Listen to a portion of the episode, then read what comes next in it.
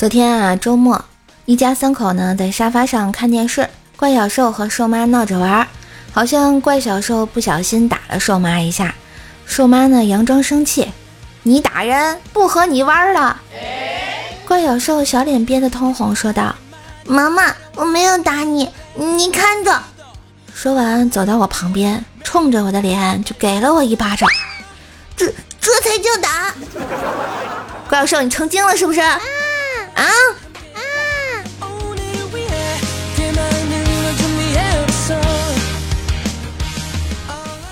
和爸妈去青岛玩啊，模仿我爱豆在海边的一块岩石上腾空跃起，想让我妈呢帮我抓拍我在空中中炫酷的一幕。没想到脚底一滑，直接趴在了石头上，外带磕掉了半颗大门牙。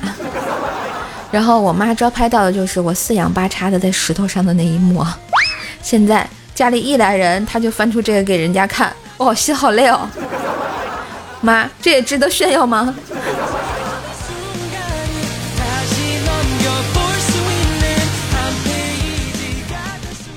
冰棍嫂啊，打电话给冰棍哥说：“老公，我的车被撞啦。”冰棍哥忙问：“你没事吧？是谁的责任？”“没多大事儿，应该是我的责任。”“难道对方一点责任也没有吗？”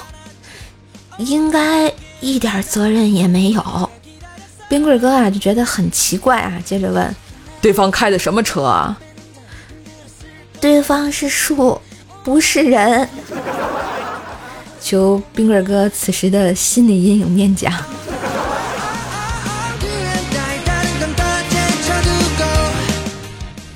一哥们儿是汽车租赁公司的，一天中午去他公司闲转，我问他。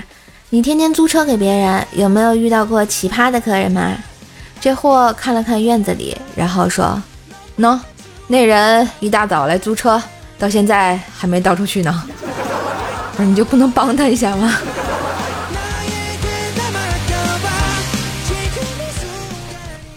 午休的时候，老妈来电话让我回家一趟，由于不算太远，我就跑了回去。当我气喘吁吁地跑进家门，大喊：“妈，啥事儿啊？”没啥事儿，我就想看看你白跑一趟的样子。妈，你这可是烽火戏诸侯，你知道吗？戏诸侯，我就算是猪，你哪里像猴啊？你太胖了，我就想让你减肥而已。真是中华亲妈妈。好啦，今日份的段子就播到这里啦！喜欢节目记得关注专辑、点赞、留言、分享、打 call。更多的联系方式可以看一下我节目的简介。夏天到啦，除了空调、WiFi、西瓜，还有会讲瘦瘦的笑话呀！好了，记得给专辑打个五星好评哦！